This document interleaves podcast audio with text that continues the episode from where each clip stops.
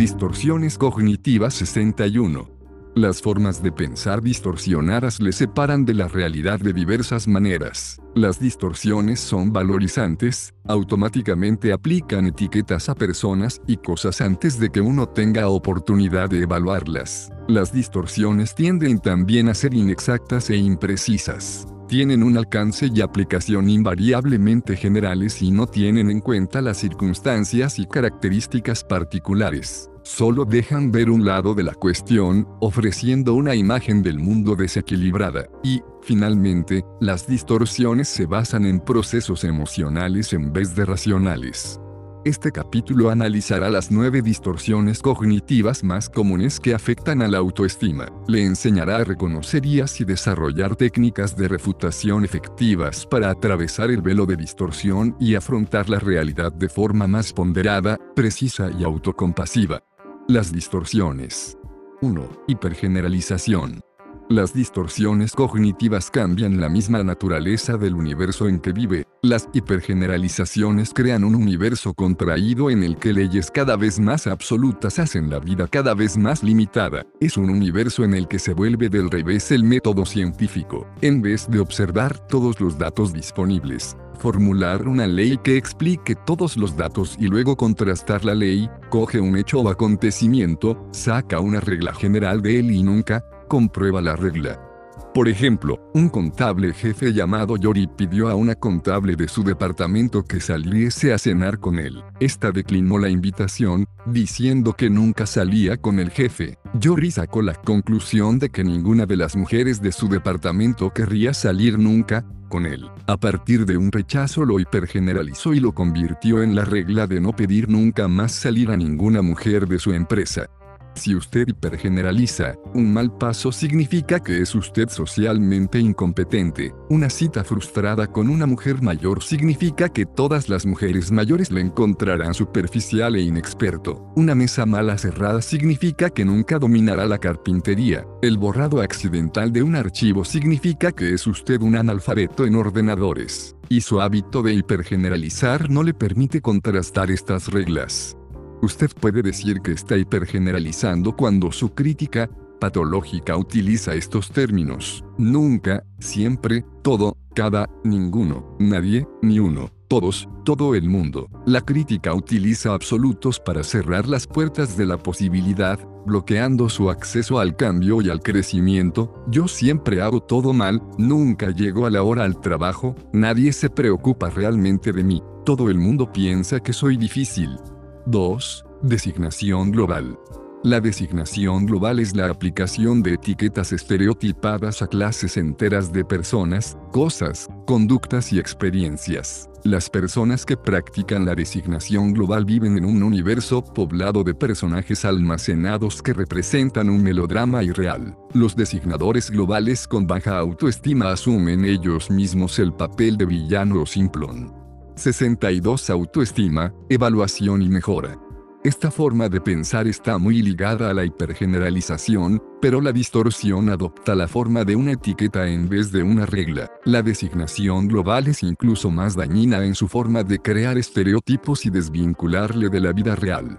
Por ejemplo, un escritor aspirante trabajaba en unos almacenes y escribía por la noche. Padecía una ligera asma y cojeaba. Tenía etiquetas para todo. El dueño de los almacenes era una llena capitalista. Los editores que rechazaban sus cuentos formaban parte del establecimiento literario. Su trabajo era un molino. Su forma de escribir era un garabateo neurótico. Él mismo era un esqueleto asmático. Pensaba que tenía un complejo de inferioridad. Sus palabras favoritas eran todas peyorativas. Tenía un millón de eslóganes y todos eran clichés de pérdida e insatisfacción. Con tantas etiquetas pegadas en su vida estaba demasiado unido al status quo para cambiar ninguna parte de él debería sospechar designación global en sí mismos y los mensajes de su crítica son clichés peyorativos sobre su aspecto, rendimiento, inteligencia, relaciones, etc. Mi relación amorosa es un lío desesperado, soy un fracasado, mi casa es una cuadra, mi título es un papel mojado, soy un neurótico, soy estúpido, soy una nulidad,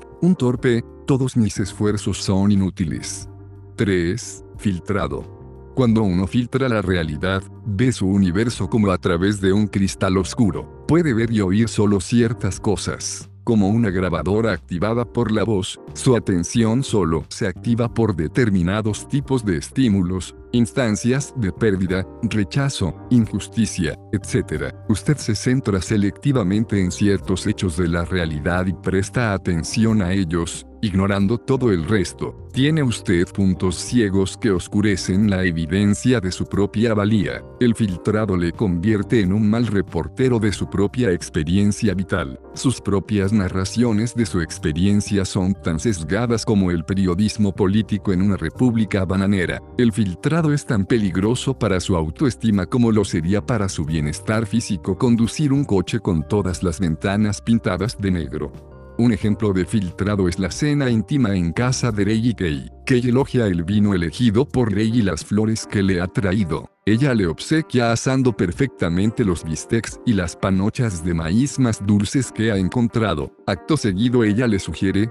que la próxima vez ponga un poco menos de sal en la ensalada. Trey se siente súbitamente abatido e incompetente, porque a Kay no le gusta su aderezo de la ensalada. No puede consolarse recordando los varios cumplidos que le ha hecho ella porque literalmente no los oyó. Estaba demasiado ocupado filtrando solo el contenido crítico de la conversación. Usted debe sospechar el filtrado cuando su crítica, patológica vuelve una y otra vez a ciertos temas o palabras clave, pérdida, pasado, dolido, peligroso, injusto, estúpido. Examine sus recuerdos de acontecimientos sociales o conversaciones para ver si recuerda todo lo que sucedió o solo recuerda claramente los 15 minutos en que derramó el vino y se sintió mortificado, pues probablemente está usted filtrando sus experiencias en busca de evidencias de falta de valía. Esas cosas negativas acerca de sí mismo a las que atiende se convierten en el motivo central en la sinfonía de su vida. Las escucha tan intensamente que pierde la pista de las melodías y movimientos mayores y más importantes. Es como el aficionado al piccolo, que no ha oído nunca los cañones en la obertura 1812. Distorsiones cognitivas 63. 4. Pensamiento polarizado. Si usted habitualmente incurre en el pensamiento polarizado, vive en un universo blanco y negro, sin colores o sombras de gris. Divide todos sus actos y experiencias en dicotomías y o, según estándares absolutos. Usted se juzga a sí mismo como santo o pecador, como buen chico o mal chico, como éxito o fracaso, héroe o villano, noble o bastardo, por ejemplo, Anne estaba empleada en unos almacenes de tejidos. En ocasiones bebía en exceso en las fiestas. Un lunes se quedó en casa, dejando de ir a trabajar a causa de la resaca. Durante una semana tuvo una depresión aguda por este incidente, porque tendía a juzgar a las personas o como ciudadanos sobrios o como alcohólicos por haberse pasado de la cuenta una vez se había convertido, según ella, en una alcohólica hecha y derecha. El problema que plantea el pensamiento polarizado es que usted termina inevitablemente en el lado negativo de la ecuación. Nadie puede ser siempre perfecto, con lo que, al primer error, debe llegar a la conclusión de que es totalmente malo. Esta forma de pensar de un golpe y estás acabado es mortal para la autoestima. Usted puede casarse a sí mismo practicando el pensamiento polarizado si escucha los mensajes y o de su crítica patológica, o gano la beca de estudios o arruino por completo mi futuro. Si no puedes estar divertido y animado eres un aburrimiento total, si no puedo estar tranquila, soy una histérica, a veces. Se formula solo la mitad de la dicotomía y se considera implícita la otra mitad, solo hay una forma correcta de vivir, y todas las demás son malas. Esta es mi gran oportunidad para una buena relación, y si la pierdo, me quedaré solo. 5. Autoacusación. La autoacusación es una forma de pensamiento distorsionado que le hace acusarse a sí mismo de todo, tenga o no la culpa. En el cosmos de autoacusaciones, usted es el centro de un universo de cosas malas y todas son culpa suya. Usted se inculpa de todos los fallos, de ser tosco, gordo, perezoso, descentrado, incompetente o cualquier otra cosa. Usted se culpa de cosas que solo marginalmente están bajo su control, como su mala salud o la forma de reaccionar de los demás. Si la autoinculpación es un hábito profundamente arraigado, puede hallarse incluso responsable de cosas que obviamente no están bajo su control, como el tiempo, los horarios de vuelo o los sentimientos de su cónyuge. Es bueno asumir la responsabilidad de su vida, pero en caso de autoinculpación grave, usted se considera a sí mismo patológicamente responsable. El síntoma observable más común de la autoacusación es la disculpa incesante. Su asistenta quema el asado, y usted se disculpa. Su cónyuge no quiere ver la película que usted prefiere, y usted se disculpa. El funcionario de correos le dice que no tiene suficiente franqueo y usted le dice, Dios, qué estúpido soy. Lo siento, la autoacusación le ciega a sus buenas cualidades y logros. Un hombre tenía tres hijos que llegaron a ser una buena asistente social, un químico competente y un drogadicto. El padre envenenó sus últimos años cavilando acerca de los errores que había cometido con su tercer hijo. Descartaba cualquier influencia que pudiese haber ejercido sobre sus otros dos hijos. 64 Autoestima, evaluación y mejora. 6. Personalización. En un universo personalizado, usted es el universo. Todos y cada uno de sus átomos están relacionados de alguna forma con usted. Todos los acontecimientos, adecuadamente decodificados, parecen tener algo que ver con usted. Desgraciadamente hay muy poca sensación de poder o de mantener el control de los acontecimientos. Parecen más bien como si uno estuviera bajo presión, sitiado en observación por parte de todos los que le rodean. La personalización tiene un componente narcisista. Usted ingresa en un mundo saturado e inmediatamente empieza a compararse con todos los demás. ¿Quién es más listo? ¿Tiene mejor aspecto? ¿Es más competente? ¿Más popular? Etc. Su compañera de habitación se queja de lo saturado que está el apartamento, e inmediatamente usted supone que esto significa que usted tiene muchas cosas. Un amigo dice que está aburrido y usted piensa que está aburrido con usted. El gran error de la personalización es que le hace reaccionar inadecuadamente. Usted puede empezar una pelea con su compañero de habitación por una cuestión inexistente. Usted puede intentar ser menos aburrido, contando chistes insípidos y convertirse así en alguien realmente aburrido. Las respuestas inapropiadas como estas pueden alienar a las personas que le rodean. Su hostilidad o desaprobación, primero imaginaria, puede convertirse en realidad, nutriendo otra ronda de interacciones distorsionadas. Es difícil casarse a uno mismo incurriendo en la personalización. Una forma es prestar mucha atención cuando alguien se queja de usted. Por ejemplo, si en el trabajo alguien se quejase de que alguien no devuelve a su sitio las herramientas y suministros, ¿Cuál sería su reacción? ¿Supondría usted automáticamente que esa persona se estaba quejando de usted? ¿Supondría usted automáticamente que esa persona quiere que usted haga algo al respecto? Entonces usted estaría personalizando. Usted puede relacionar automáticamente la queja consigo mismo y nunca le pasa por la cabeza que esa persona no hacía más que echar pestes sin que ello tuviese nada que ver con usted. Otra forma en que puede casarse a sí mismo es intentar detectar cuándo se compara negativamente a los demás, llegando a la conclusión de que es usted menos listo, atractivo, competente, etc. 7. Lectura de la mente. La lectura mental es una forma de pensamiento distorsionado en la que se supone que todas las personas del universo son como uno. Este es un error fácil, pues se basa en el fenómeno de la proyección, usted supone que los demás se sienten como usted, basando su creencia en una naturaleza y experiencia humana comunes que pueden existir o no de hecho. La lectura mental es fatal para la autoestima porque usted tiene una especial tendencia a pensar que todo el mundo comparte con usted su opinión negativa sobre sí mismo. Le aburro. Ella puede decir que soy un aburrido que intenta timarla. Está tranquilo, porque llegué tarde y está enojado por ello. Está atento a todos mis movimientos en busca del más mínimo error. Quiere echarme. La lectura mental produce trágicos errores de cálculo en sus relaciones. Harry era un electricista que a menudo suponía que su esposa, María, estaba enojada con él cuando se ponía a dar vueltas por el apartamento con una mueca de disgusto. Afrontó ese supuesto rechazo volviéndose muy brusco y retraído. De hecho, María hacía esta mueca con distorsiones cognitivas 65 no tenía los calambres de la menstruación, cuando tenía prisa y cuando estaba preocupada por las finanzas domésticas. Pero el retraimiento de Harry le hacía más difícil contarle porque se mostraba así. Ella interpretaba su rechazo como falta de interés, y no hacía nada. La inicial lectura mental de Harry destruyó las oportunidades de verdadera comunicación.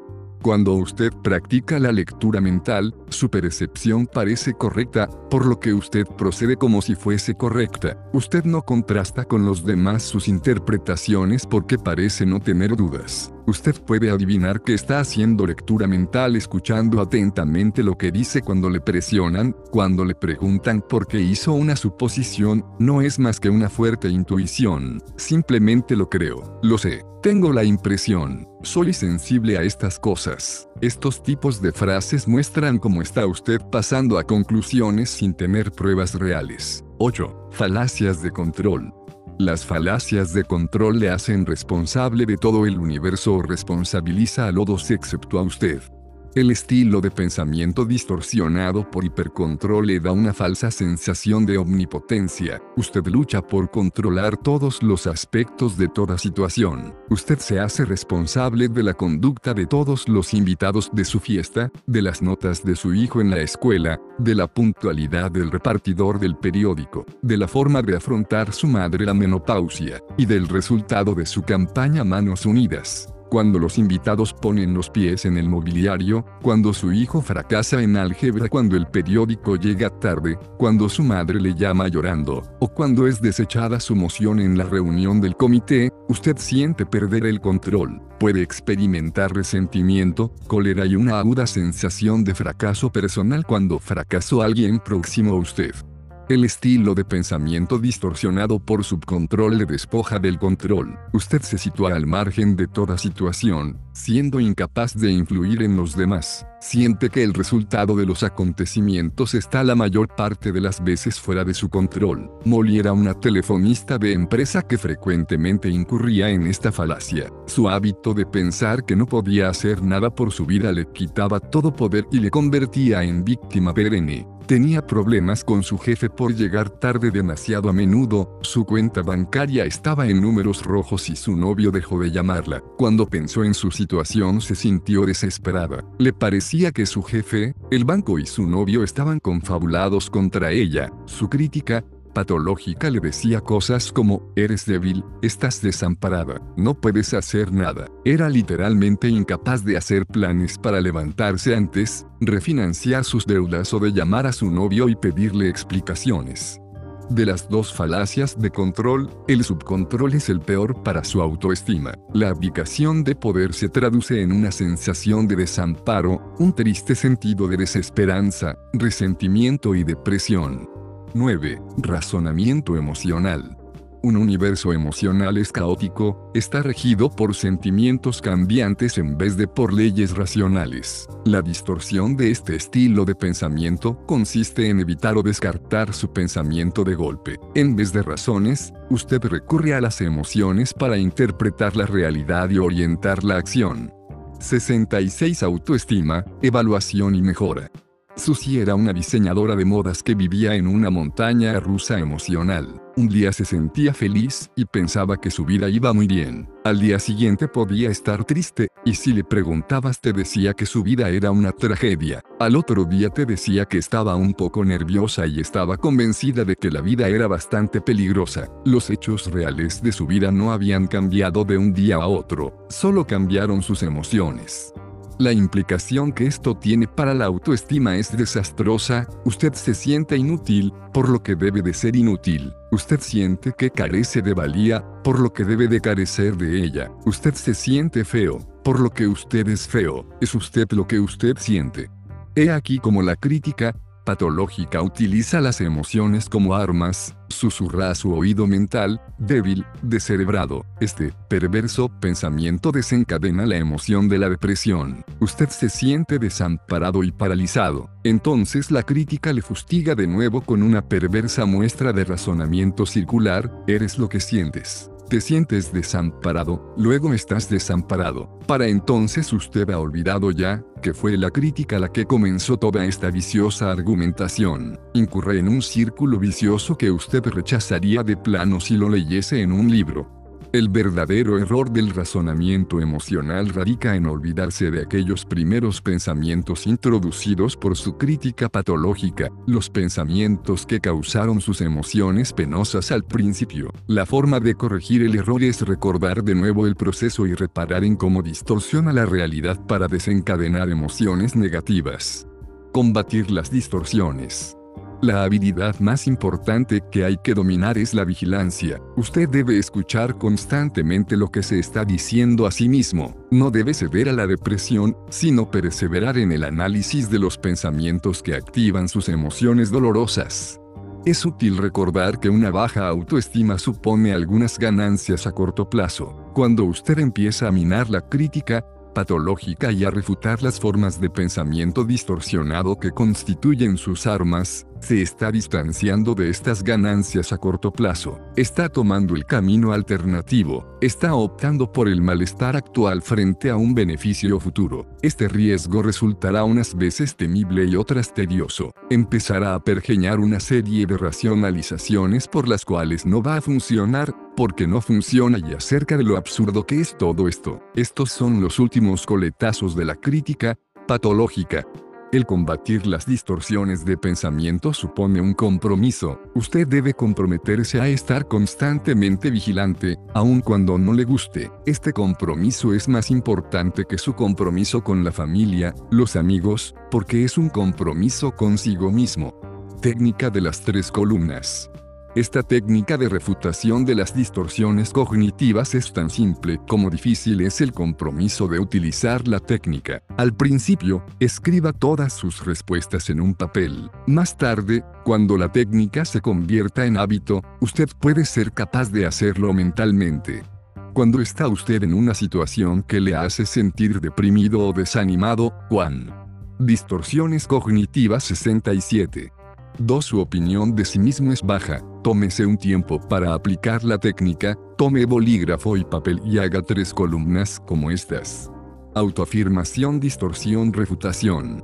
En la primera columna escriba lo que le dice la crítica acerca de la situación. Aun si no le viene nada inmediatamente a la mente, repita la situación hasta que le salga una o dos palabras. Sus afirmaciones sobre sí mismo pueden ser extremadamente rápidas o condensadas por lo que tendrá que ralentizarlas y escribirlas con todo detalle.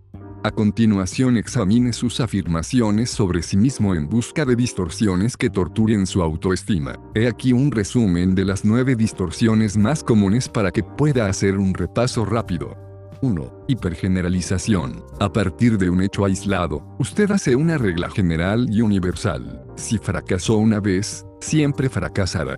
2 Designación global. Usted utiliza automáticamente denominaciones peyorativas para describirse a sí mismo, en vez de describir con exactitud sus cualidades. 3. Filtrado. Usted presta atención selectivamente a lo negativo y desatiende lo positivo. 4. Pensamiento polarizado. Usted lleva las cosas a sus extremos, las expresa en categorías blanco o negro, sin un término medio tiene que ser perfecto o, de lo contrario, no vale nada. 5. Autoacusación. Usted se culpa permanentemente de cosas que pueden no ser culpa suya. 6. Personalización. Usted supone que todo tiene algo que ver con usted y se compara negativamente con todos los demás. 7. Lectura de la mente. Usted supone que no gusta a los demás, no se interesan por usted, etc., sin evidencia real de que sus suposiciones sean correctas. 8. Falacias de control. Usted siente que tiene una responsabilidad total de todo o todos, o bien siente que no tiene control sobre nada, que es una víctima desamparada. 9. Razonamiento emocional. Usted supone que las cosas son de la forma que usted las siente. En la última columna escriba refutaciones a sus afirmaciones acerca de sí mismo, atacando específicamente cada distorsión por su turno. Ejemplo, Juana tenía problemas de relación en el trabajo. Sus compañeros se reunían en la cafetería y salían a comer juntos mientras que ella se quedaba en su despacho o paseaba sola durante la hora de comer. Admiraba y apreciaba a muchos de sus compañeros, pero tenía dificultades en unirse a ellos. Un día, durante la hora de comer, se quedó en el despacho y ensayó la técnica de las tres columnas. Esto es lo que escribió. Autoafirmación, distorsión, refutación. Van a rechazarme. Se van lectura mental. No tengo forma de saber a dar cuenta de lo nerviosa que piensan. Es cosa de ir difícil que soy. En este ellos. Momento piensan que soy. 68 Autoestima, evaluación y mejora. Rara. Voy a permanecer muda, no tengo nada que decir. Soy siempre así. Soy una inútil. Todos estarán mirándome, mirarán mi rara indumentaria que no me pega nada, mi absurdo peinado. Es un caso desesperado, no puedo hacer nada. Hipergeneralización. Designación global. Lectura de la mente. Falacia de control. No siempre, a veces soy bastante expresiva. No, no soy inútil, solo soy una persona tranquila. No pueden preocuparse por mi aspecto, todo esto es cosa mía. Nada es nunca totalmente desesperado, basta de derrotismo. Crear su voz de refutación. Después de establecer el compromiso, la siguiente tarea difícil que tiene ante sí consiste en desarrollar refutaciones efectivas a sus afirmaciones de sí mismo. Será de gran utilidad imaginar a una persona como su voz refutante, alguien que pueda contestar a su crítica, patológica cuando usted está abatido. Esta persona pasa a ser la defensora de su causa, su consejera, su maestra o instructora. Estas son algunas sugerencias. Instructor sano. Si tiene usted aficiones deportivas, le puede agradar la idea de un instructor sano. Esta es la persona con experiencia que se ha comprometido a ayudarle a ganar. Le da indicaciones y consejos, establece un régimen de cosas sanas a hacer cada día y le mantiene en forma y motivado. Amigo aceptante. Este es el amigo que le conoce desde hace tiempo y acepta todas sus rarezas y fracasos. No hay nada que no le pueda decir a este amigo y nada de lo que él dice puede herirle a usted. Este amigo está totalmente de su lado, dispuesto a comprenderle y capaz de recordarle sus cualidades cuando usted las olvida. Representante afirmativo. Imagínese un representante que está totalmente dedicado a usted. Él va por ahí proclamando y elogiando sus buenas cualidades día y noche. Su representante piensa que es usted el mejor, que puede hacerlo todo, que va a llegar a la cima, que no puede fracasar. Su representante es también el hombro en el que llorar, un depósito de confianza.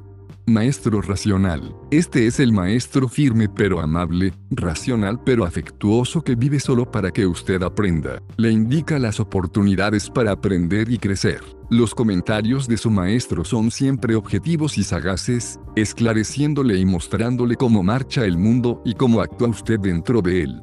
Mentor compasivo. Esta es una persona mayor y más sensata que ha decidido guiarle en su desarrollo general y como ser humano normal. Este mentor ha conocido todo, ha pasado por todo, y constituye una fuente inapreciable de consejo. La principal característica de su mentor es una profunda y dominante compasión hacia usted y hacia todos los seres vivos. Usted está totalmente seguro con su mentor. Usted puede elegir a una de estas personas como voz de refutación o constituir una voz sobre la base de una persona real a la que usted conoce, de la cual ha leído o ha visto en una película. Puede ser un sacerdote o un actor de cine favorito, o incluso alguien. Distorsiones cognitivas 69 de otra galaxia, alguien con quien usted se siente seguro, alguien que le va a ayudar. Incluso puede imaginar un entorno en el que estas personas le acompañan siempre, dándole apoyo y consejo, cuando es preciso. Cuando usted refuta a su crítica patológica, oye a su persona de apoyo hablándole en segunda persona, dirigiéndose a usted por su nombre. No, John, no eres raro, Tienes una viva imaginación y una singular forma de ver las cosas. Tienes derecho a tu punto de vista y a tener tus propios sentimientos. Luego repita la afirmación mentalmente, utilizando la primera persona y cambiando las palabras para hacerlas más enérgicas y arrimar el ascua a su sardina, eso es, no soy raro, tengo una gran imaginación, tengo mi propio punto de vista, y esto es algo valioso, tengo derecho a ser diferente si así lo quiero, y me niego a seguir llamándome cosas. Reglas para la refutación. Pero ¿qué deben decir estas voces refutadoras? ¿Cómo refuta usted distorsiones como la lectura mental o el razonamiento emocional, que parecen ser tan justos, tan inatacables? Al formular una refutación efectiva a una afirmación distorsionada sobre sí mismo hay cuatro reglas a tener en cuenta. 1. Las refutaciones han de ser enérgicas. Imagine unas refutaciones expresadas en voz fuerte y grave. Si usted se inventa un instructor, mentor o maestro como voz de refutación, imagínese a esta persona fuerte y con carácter. Su crítica, patológica es poderosa, y tiene años de experiencia en el suministro de devastadores mensajes para usted. Tiene usted que hacerles frente con una fuerza igual o mayor. Intente empezar sus refutaciones con una fuerte exclamación mental que acalle a su crítica, noroeste o sea, ya o mentira. Vea los mantras de Obitzer del capítulo 3 para conocer más sugerencias de este tipo. Usted puede incluso hacer algo de orden físico para interrumpir su cadena de pensamientos negativos, golpearse en los dedos o pincharse. 2. Las refutaciones deben ser no valorativas. Esto significa que si ha estado incurriendo en la designación global, tiene que acabar con todos aquellos adjetivos y adverbios peyorativos, vergonzoso, desagradable, horrible, librarse de las nociones de bien y mal, centrarse en lo que hay, no en lo que debiera haber. Usted no es estúpido, lo único que pasó es que sacó un aprobado en sociología. Usted no es egoísta, solo quiere tomarse un tiempo para sí mismo. El ser exacto en sus afirmaciones, en vez de exagerar o minimizar, le ayudará a suprimir la cualidad valorizante de sus afirmaciones sobre sí mismo. Usted no es gordo, usted pesa 80 kilogramos. Su presión arterial no es astronómica, es de 180 sobre 90. Usted no es un cardo en las fiestas, simplemente no le gusta hablar con extraños a menos que ellos sean los primeros en hablar. 3. Las refutaciones han de ser específicas. Piense en términos de una conducta o problema específico. Si su autoafirmación es todo lo que hago resulta estar mal, especifíquela. Solo TRS de las 8 personas a las que invité vinieron a la fiesta. En vez de decir, nadie volverá a quererme, diga, actualmente no tengo ninguna relación fija. No carece de amigos. Hay tres personas a las que puede llamar si quiere. Su amigo no estuvo frío y refractario, solo le dijo que estaba cansado y que quería retirarse pronto. Pregúntese constantemente cuáles son los hechos que aprobaría un tribunal que conozco con seguridad. Esta es la única forma de encontrar la lectura mental y el RA. 70 Autoestima, evaluación y mejora. Sonamiento emocional. Si usted piensa que su jefe le desaprueba, examine los hechos. Todo lo que usted realmente sabe es que no dijo nada sobre el informe que le envió y que parpadea un poco cuando le mira. Más allá de esto, todo es pura fantasía. 4. Las refutaciones han de ser ponderadas. Incluya tanto lo positivo como lo negativo. Cinco personas no vinieron a mi fiesta, pero vinieron tres y se lo pasaron bien. No tengo ahora una relación fija, pero la he tenido en el pasado y la volveré a tener en el futuro. Peso 80 kilogramos pero tengo un gran corazón. No soy el chico más guapo de la clase, pero sé que conseguiré hacer algo en la vida. Cuando usted utiliza estas reglas para formular sus propias refutaciones, expréselas por escrito utilizando la técnica de las tres columnas. Probablemente tendrá una larga serie de análisis, refutaciones, afirmaciones positivas para refutar cada afirmación negativa acerca de sí mismo. Una vez haya concluido, subraye o marque las partes de su refutación que le parecen más fuertes. Estas afirmaciones más fuertes son las que usted recordará y utilizará la próxima vez que su crítica patológica empiece a atacarle. Refutaciones. Al principio, usted puede utilizar las refutaciones sugeridas en esta sección al pie de la letra. Más tarde comprobará que las refutaciones que usted crea son las más efectivas.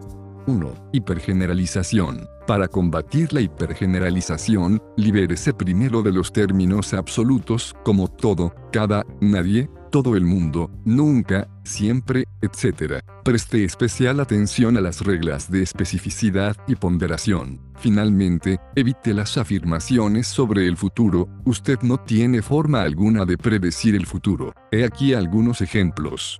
¿Qué prueba tengo para llegar a esa conclusión? ¿Tengo realmente suficientes datos para establecer una regla? ¿Qué otras conclusiones podrían avalar estas pruebas? ¿Qué otra cosa podrían significar? ¿De qué otro modo puedo contrastar esa conclusión? Nada de absolutos. Hay que cuantificar con exactitud. No puedo predecir el futuro.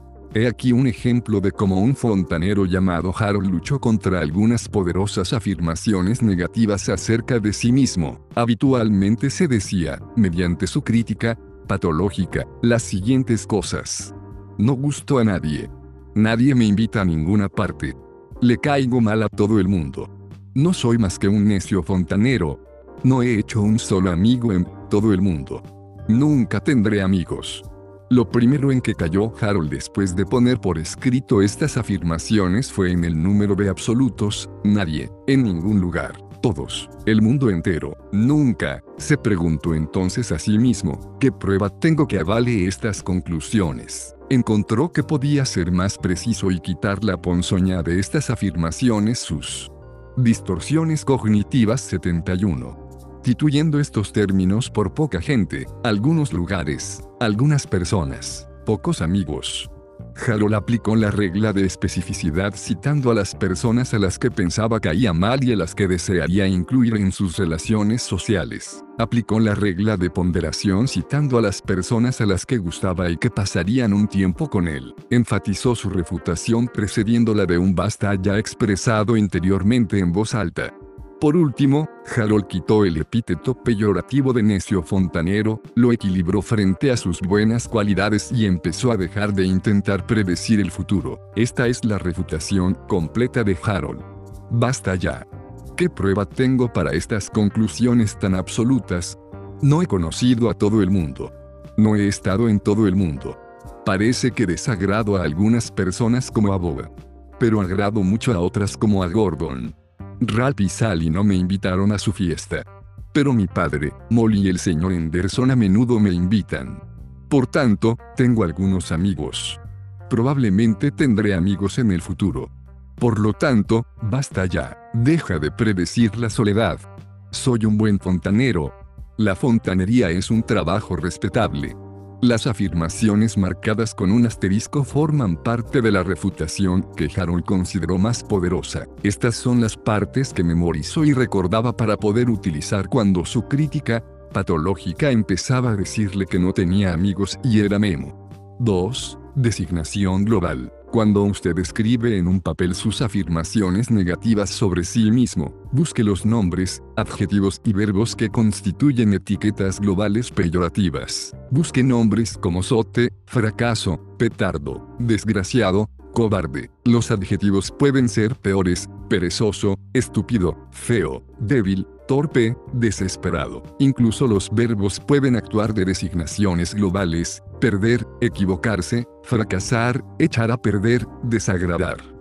Cuando combate las designaciones globales, ser específico significa tener en cuenta que su designación está refiriéndose solo a una parte de sí mismo o de una experiencia. Sea específico sustituyendo la designación con una definición precisa de lo que no le gusta. Por ejemplo, en vez de soy gordo, diga peso 8 kilos más de lo que debiera. En vez de decir se me comporté como un payaso, diga tartamudeé cuando me preguntó por mi antigua novia. El ser ponderado supone describir algunas de las muchas partes de sí mismo a las que no afecta su designación. Peso 8 kilos más de lo que debiera, pero lo llevo bien y me sienta bien la ropa nueva. Tartamudeé cuando me preguntó por mi antigua novia, pero le conté muy bien aquella historia con mi antiguo médico. He aquí algunas de las afirmaciones acerca de sí mismo que le ayudarán a habituarse a refutar las designaciones globales. Para allá, no es más que una etiqueta. Ese no soy yo, es solo una etiqueta. 72 Autoestima, evaluación y mejora. Las etiquetas exageran en mi parte más débil. Se acabaron las etiquetas, hay que especificar más. Me niego a ponerme nombres. Que entiendo exactamente por mi experiencia es demasiado limitada para que puedan verificarse alguna vez las etiquetas globales. Tengo muchas más cualidades que defectos. He aquí un ejemplo de designadora global que rompió mediante ese hábito. Peguer a una madre de cuatro hijos cuya crítica le atacaba típicamente con un cóctel de etiquetas. Madre tú, tú eres una mala pecora para tus hijos. Has fracasado con Billy, va atrasado. Ignoras a los mayores se están echando a perder. Peg puso por escrito estas afirmaciones y subrayó todas las etiquetas globales, mala pecora, fracaso, atraso, ignorar, perder. Empezó su refutación sustituyendo las etiquetas por hechos, a veces levanta la voz a sus hijos, se preocupa por Billy porque tiene dos años y no habla mucho, pasa mucho tiempo con Billy y Susan, los pequeños, y por tanto tiene menos tiempo para sus hijos mayores. Para compensar sus errores, Peg incluyó sus buenas cualidades, mantiene reglas coherentes con sus hijos, les da buen vestido y alimento, y se toma un verdadero interés por su educación. Esta es la refutación completa de Peg. Ya hay bastante. Estos son calificativos hirientes y distorsionados. A veces grito a mis hijos. Les impongo normas coherentes y las hago cumplir. Me preocupa que Billy no hable, pero es normal. No es culpa mía que no hable mucho. Billy hablará cuando esté preparado. Me gustaría tener más tiempo para Andrea, pero en realidad aprovechan bien el tiempo que puedo prestarles. Ellos se beneficiarán de la libertad. Me niego a seguir llamándome cosas. Siempre he hecho lo que he podido, y seguiré haciéndolo. Peg marcó con un asterisco las refutaciones más enérgicas y las utilizaba siempre que empezaba a criticarse por ser mala madre. 3. Filtrado. La regla más importante para formular refutaciones al filtrado es buscar un equilibrio. Como está usted estancado en un hoyo del que no puede sacar más que cosas negativas, debe hacer un verdadero esfuerzo para saltar y ver otras cosas. Si usted tiende a prestar atención a las pérdidas que ha habido en su vida, construya refutaciones que subrayen todas las cosas buenas que no se han perdido. Si usted ve rechazo en torner a usted, escriba descripciones de las veces en que fue aceptado y querido. Si usted busca obsesivamente muestras de fracaso, construya refutaciones que le recuerden sus éxitos. He aquí algunas de las refutaciones a utilizar para combatir el filtrado. Distorsiones cognitivas 73. Espera, abre los ojos, veamos todo el cuadro. Puedo haber perdido cosas en mi vida, pero aún tengo y aprecio muchos tesoros. Ya estamos otra vez, buscando rechazos. Esta derrota puede servir para recordarme mis victorias. En la vida hay más que dolor, o peligro, o tristeza, etc. Puedo optar por dejar de suprimir las cosas buenas. Bill siempre filtraba su realidad en busca de signos de rechazo. Una mañana cualquiera se regalaba este tipo de afirmaciones negativas acerca de sí mismo. El conductor del autobús se irritó porque no tenía el cambio exacto. Maggie está enfadada conmigo porque no quiero comprarle una secadora nueva. Al nueva contable no le gustarán mis registros. Dios, Stan está irritable, hay que tener pies de plomo con él. Tras analizarlo, yo que estas relaciones tenían otros aspectos que no había tenido suficientemente en cuenta. Reprodujo mentalmente conversaciones y situaciones hasta que pudo identificar los elementos positivos, aunque el conductor del autobús pueda haber estado antipático, la mayoría de los conductores son neutrales o incluso afables si uno es amable. Su esposa, Maggie, no estaba enfadada por lo de la secadora, tenía una opinión diferente y parecía dispuesta a discutirlo racionalmente. Además, durante la semana pasada él y Maggie habían estado amigables. Sin conocer siquiera al nuevo contable, Bill estaba filtrando el futuro, prediciendo un rechazo sin prueba alguna. Con respecto a su amigo Stan, Bill se recordó que Stan estaba frecuentemente irritable. Por tanto, ¿qué hay de nuevo? Esta es la refutación completa que redactó Bill. Y que si no le gustó a un conductor de autobús, dentro de media hora nos habremos olvidado el uno del otro. Magia y yo nos sentimos muy cerca, esto es lo que importa. Los desacuerdos no implican necesariamente rechazo o enfado. No debo predecir el rechazo. Tengo las mismas probabilidades de gustar como de no gustar a los demás. Lo importante es que me agrade a mí mismo. El único rechazo grave es el rechazo a uno mismo. No tiene por qué agradarme la gente. Fíjate en el lado positivo, fíjate en las sonrisas. Stan y yo somos amigos desde hace 10 años, ¿de qué me preocupo? Los aspectos marcados con un asterisco son los que Bill encontró especialmente reveladores. Los recordaba cada vez que sentía la conocida sensación de un rechazo inminente, o cuando se sentía deprimido después de un intercambio social que parecía haber ido mal. 4. Pensamiento polarizado. La regla de ser específico le ayudará a combatir el pensamiento polarizado. En vez de describirse la vida a sí mismo en términos absolutos, describa los matices específicos. Tan pronto como se encuentre haciendo un juicio apresurado sobre sí mismo, diga, espera un minuto, déjame ser más preciso, una técnica útil para redactar refutaciones al pensamiento polarizado es utilizar porcentajes. La exhibición de coches no fue un completo desastre, su Packard sacó 80. 74 autoestima, evaluación y mejora.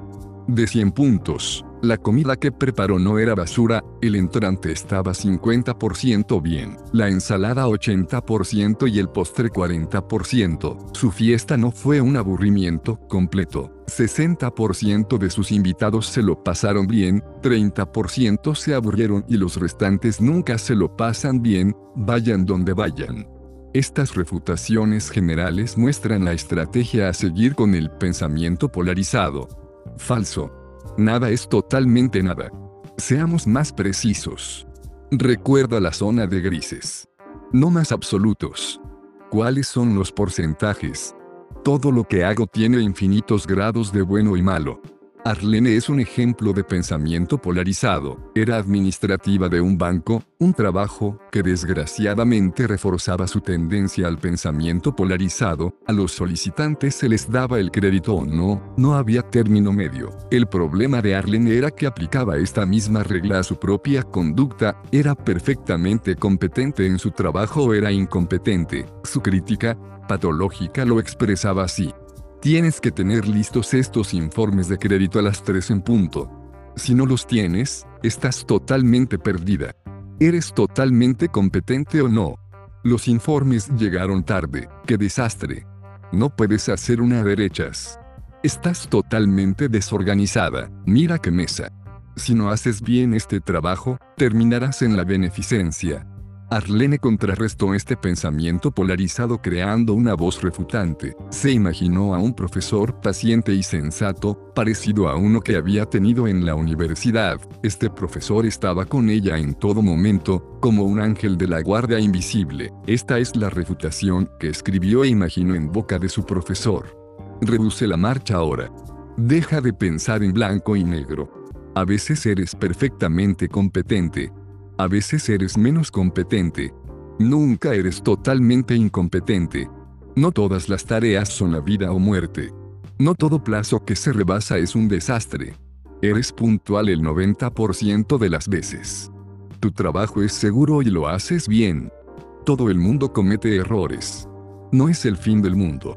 Cuando estando en el trabajo oía su crítica, patológica, Arlene hacía intervenir a su profesor con sus ponderados comentarios. Distorsiones cognitivas 75. 5. Autoacusación. Para refutar las afirmaciones autoinculpatorias, debe descartar escrupulosamente las afirmaciones valorizantes y sustituirlas por otras más equilibradas. Indique los hechos de la situación sin juzgarse a sí mismo, y utilice afirmaciones reforzantes acerca de sí mismo como las siguientes. No más culpas. Todo el mundo comete errores, es humano, se acabaron las cavilaciones obsesivas. Lo pasado, pasado está, y no puedo hacer nada para cambiarlo. Puedo reconocer mis errores y progresar. Siempre hago lo que puedo según los datos que tengo en cada caso. Deja estar. No soy responsable de los demás. No tengo por qué culparme de la conducta de los demás. Acepto las consecuencias de mis actos, pero no me voy a culpabilizar por mis antiguos errores. Jorge era un camarero en paro que se echaba la culpa de todos sus problemas y también de los de su novia. Se echaba la culpa de haber perdido su empleo, de no encontrar otro, de estar deprimido, de deprimir a su novia y de comer en exceso por estar preocupado por su suerte. Siempre que pensaba en el trabajo o en su novia, la simple frase es mi culpa destellaba en su mente como si fuese un rótulo luminoso. Inmediatamente le inundaban sentimientos de culpa y depresión. Para refutar su pensamiento recurrente, George escribió una especie de charla que imaginariamente le dirigía a su antiguo instructor en la enseñanza secundaria. Cabeza de chorlito. No es culpa tuya. Deja de insultarte. Te echaron porque iba mal el negocio, lo cual no es culpa tuya. Por la misma razón es difícil conseguir empleo en un restaurante, lo que tampoco es culpa tuya. La pena y la culpa te están quitando todas tus fuerzas. Polly es una gran chica, ella cuida de su vida y de sus sentimientos. Tú no puedes hacerle sentir de una forma o de otra. Acepta su apoyo, y deja de torturarte. Yori subrayó y memorizó las afirmaciones que necesitaba oír más a menudo. 6. Personalización. Si su crítica, patológica se compara constantemente con los demás, su refutación debe subrayar el hecho de que las personas son individuos, con combinaciones específicas de fuerzas y debilidades. Debe centrarse en afirmar su propio derecho de ser exactamente como es, sin disculpas o valoraciones.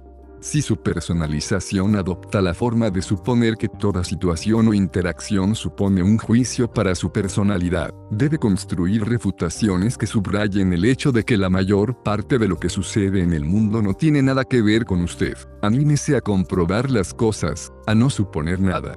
He aquí algunas refutaciones típicas efectivas para contrarrestar una crítica patológica propensa a la personalización. 76 Autoestima, evaluación y mejora. Para allá, nada de comparaciones. Todo el mundo es diferente, con diferentes valores y debilidades. Yo soy solo yo, sin comparaciones. Puedo describirme a mí mismo con precisión, sin referencia a los demás. No supongas nada. Compruébalo. La mayor parte del universo no tiene nada que ver conmigo. No seas tan paranoico. Todo el mundo está demasiado atareado consigo mismo, no me están vigilando. Gracie era una mala jugadora de tenis que se había vuelto peor debido a la personalización. Pensaba que todas las personas de las pistas adyacentes estaban pendientes de su juego. Se comparaba con las demás personas que le rodeaban y casi siempre llegaba a la conclusión de que su juego era inferior. Esto era lo que le decía su crítica patológica. Todos te están mirando. Uf. ¿Qué servicio? El mío es la mitad de rápido. Mira cómo Denny está siempre bien situada, mientras que yo me piso los pies. Mi pareja está parada. ¿Qué he hecho? Perdí. Maldita sea, parezco una amateur. Le iba tan mal que finalmente dejó de jugar. Tuvo que dedicarse una semana a pensar en los ataques de su crítica, patológica, para finalmente expresarlos por escrito. Entonces construyó la siguiente refutación. Basta ya. No es más que un juego, para divertirse. Todos los demás están centrados en su propio juego. La capacidad atlética no determina la valía personal. Deja de hacer comparaciones. Todo el mundo tiene a veces fallos de juego. Todo el mundo es como es, con sus dotes y debilidades específicas.